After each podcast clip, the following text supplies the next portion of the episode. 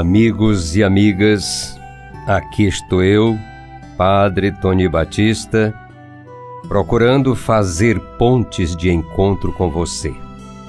Peço licença para conversarmos um pouquinho.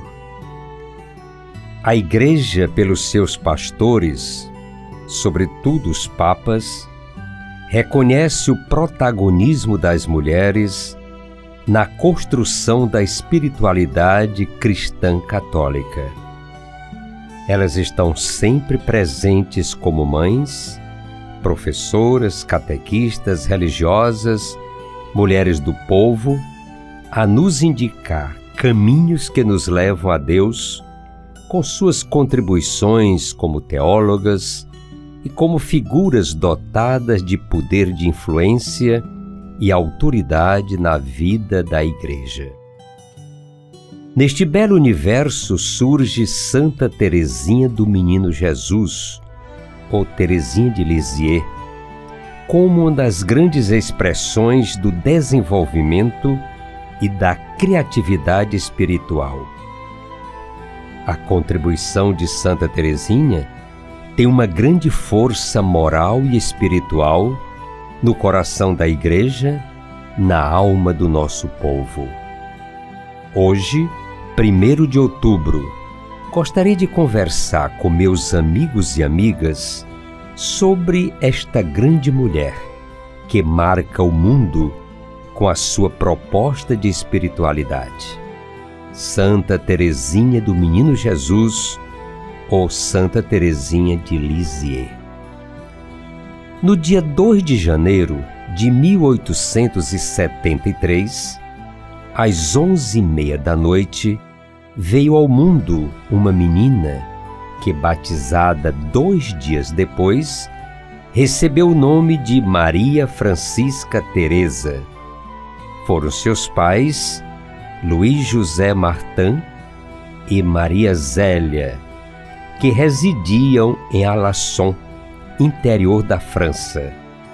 Tiveram nove filhos, entre os quais Maria Francisca Teresa, mais tarde Santa Teresinha, que haveria de imortalizar o nome daquela família. Quando Teresinha estava apenas com quatro anos e meio, morreu a sua mãe, uma verdadeira santa, hoje canonizada, que deixou uma dor profunda nos corações das filhas. Sem a doce companheira da sua vida, o Sr. Martin resolveu mudar-se para Lisieux, buscando ajuda para a educação das jovens órfãs, junto a um cunhado e a sua esposa. Instalaram-se numa bela casa com amplo jardim Le Bussonnet, onde viveu Teresinha até o seu ingresso no Carmelo. Entre os oito e nove anos, Teresinha foi semi-interna com as Beneditinas de Lisieux.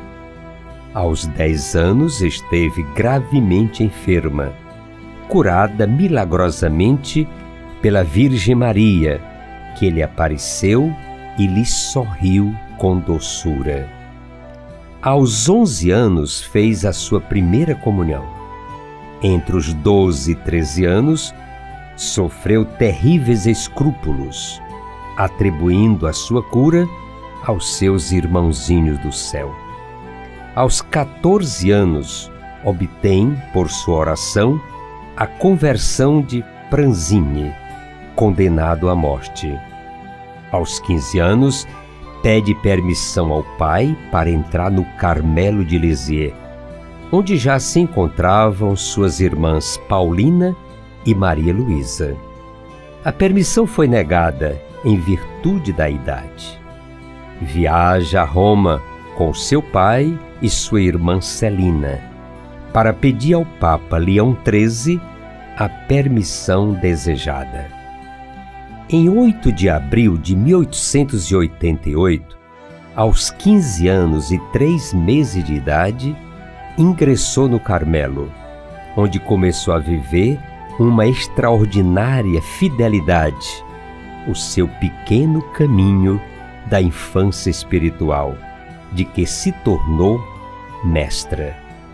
Fez sua profissão em 8 de setembro de 1890. Em 93, sua irmã Paulina, irmã Inês de Jesus, foi eleita priora do Carmelo. E Teresa foi nomeada ajudante da Madre Maria Gonzaga para a formação das noviças. Em julho de 1894, morreu seu pai, após uma longa e dolorosa enfermidade mental. Hoje, o pai de Santa Teresinha é também canonizado, São Luís Martin. Dois meses mais tarde, ingressou no Carmelo sua irmã Celina, irmã Genoveva da Santa Face. Em fim de 1894, a Madre Inês de Jesus ordenou a Teresa escrever suas memórias de infância. Em 9 de julho de 1895, ofereceu-se ao amor misericordioso de Deus. Na noite da Quinta-feira Santa, 2 de abril de 1896, ela teve seu primeiro vômito de sangue e no dia seguinte, sem falar nada, participou de todos os exercícios da Sexta-feira da Paixão. Inicia-se o seu longo martírio com sublime heroísmo. A nova priora, Madre Maria Gonzaga, ordena-lhe, em 3 de junho de 1897, que complete o seu manuscrito autobiográfico, falando sobre a vida religiosa. Cinco dias mais tarde, Teresa foi transferida para a enfermaria. Em 30 de julho, recebeu a unção dos enfermos. Em 19 de agosto, recebeu pela última vez a Sagrada Comunhão. E, finalmente, às sete da noite do dia 30 de setembro de 1897, exalou o último suspiro. Faleceu Santa Teresinha. No ano seguinte, saiu a primeira edição da História de uma Alma e começa o que foi chamado Furacão de Glória pelo mundo inteiro. Os milagres se sucedem de forma impressionante. É a chuva de rosas anunciada por Teresa antes de morrer. Ela foi beatificada pelo Papa Pio XI em 29 de março de 1923, nomeando-lhe Padroeira Universal das Missões. Em 30 de abril do mesmo ano, ela foi canonizada em 17 de maio de 1925 sua festa é celebrada por toda a Igreja no dia 1 de outubro. O maior legado de Santa Teresinha é a espiritualidade da infância espiritual. O fundamento evangélico nós o encontramos em Mateus 18, de 1 a 4, em que Jesus propõe a seus discípulos o espírito de infância como condição indispensável para entrar no reino dos céus. Se vós não vos converterdes e vos tornardes como crianças, não entrareis no reino dos céus. Apesar da divina transparência do texto evangélico, são pouquíssimos os espíritos que atingem a sua grandeza e profundidade. Viver a infância espiritual é se colocar em todos os momentos na dependência total de Deus. Dele recebendo tudo como as crianças recebem tudo dos seus pais. confiança total em Deus, sabendo que Ele quer para nós somente o bem. Ter consciência da nossa pequenez, da nossa fraqueza e nunca nos inquietarmos, pois Deus está conosco para nos ajudar naquilo de que temos necessidade, pois Ele conhece as nossas verdadeiras necessidades bem melhor do que nós. É assim que Teresa resume com força, precisão e simplicidade o seu caminho. Pede-me o caminho para chegar à perfeição. Eu não conheço outro senão o amor. Alguns orientadores aconselham a prática das boas obras.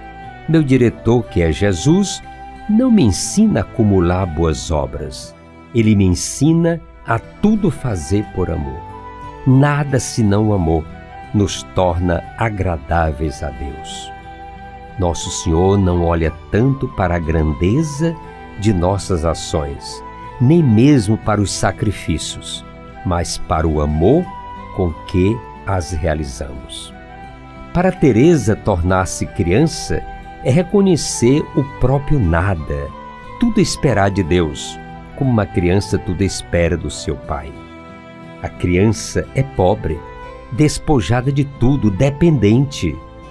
A perfeição, diz ela, me parece fácil. Basta conhecer a própria pequenez, o próprio nada e se abandonar como uma criança nos braços do bom Deus podemos dizer com todo carinho: Santa Teresinha do Menino Jesus, rogai por nós. Queridos amigos e amigas, sou gratidão pela sua acolhida. Sigamos em frente. Caminhar é preciso.